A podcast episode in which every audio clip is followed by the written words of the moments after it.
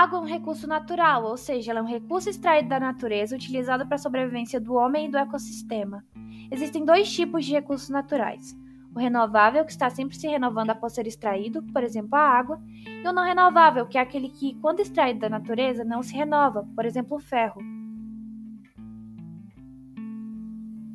Aproximadamente 71% da superfície terrestre é coberta por água. Segundo dados divulgados pela Embrapa, 97% da água da Terra é salgada, está nos oceanos e nos mares. Dos 3% restantes, 2,2% estão na forma de gelo nos polos norte e sul. 0,6% dela está abaixo da camada superficial do solo, 0,1% está na atmosfera e somente 0,1% dela está disponível nos rios e nos lagos do planeta.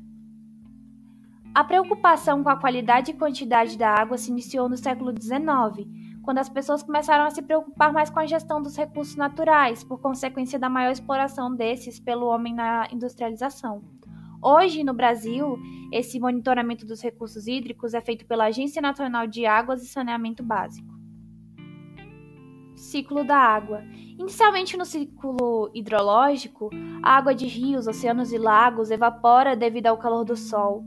O vapor formado entra na atmosfera e, ao atingir níveis muito elevados, se condensa.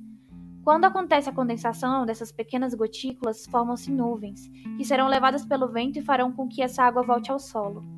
Ao voltar, ela se infiltrará no solo e irá para o lençol freático, rios e mares.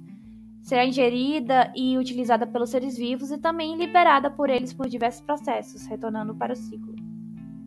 Diferença entre qualidade e quantidade disponível de água no Brasil e no mundo.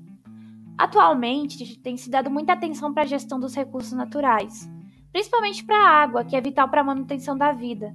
Podemos perceber que a desigualdade na distribuição de, desse bem no país e no mundo. É, segundo fontes, 60% da água doce do mundo está distribuída em 10 países, sendo o Brasil um deles, e o que mais possui água em quantidade e qualidade. Alguns países, como o Catar, possuem uma baixa porcentagem de água com qualidade. Como a água pode ser utilizada em uma bacia hidrográfica? Uma, uma bacia hidrográfica é uma área delimitada composta por um rio e seus afluentes, para onde o curso da água escoa pelo relevo até a parte mais baixa. Ela apresenta uma nascente, um rio principal, divisor de águas, afluentes e foz. É responsável pelo abastecimento de água utilizada pelo homem em suas atividades, principalmente na irrigação, pelo setor da agricultura e pecuária, pelas indústrias e no abastecimento doméstico. É de extrema importância a ação da legislação na gestão dos recursos hídricos, para que não haja uma contaminação e cada forma de uso da água siga um padrão de segurança, evitando assim futuros danos.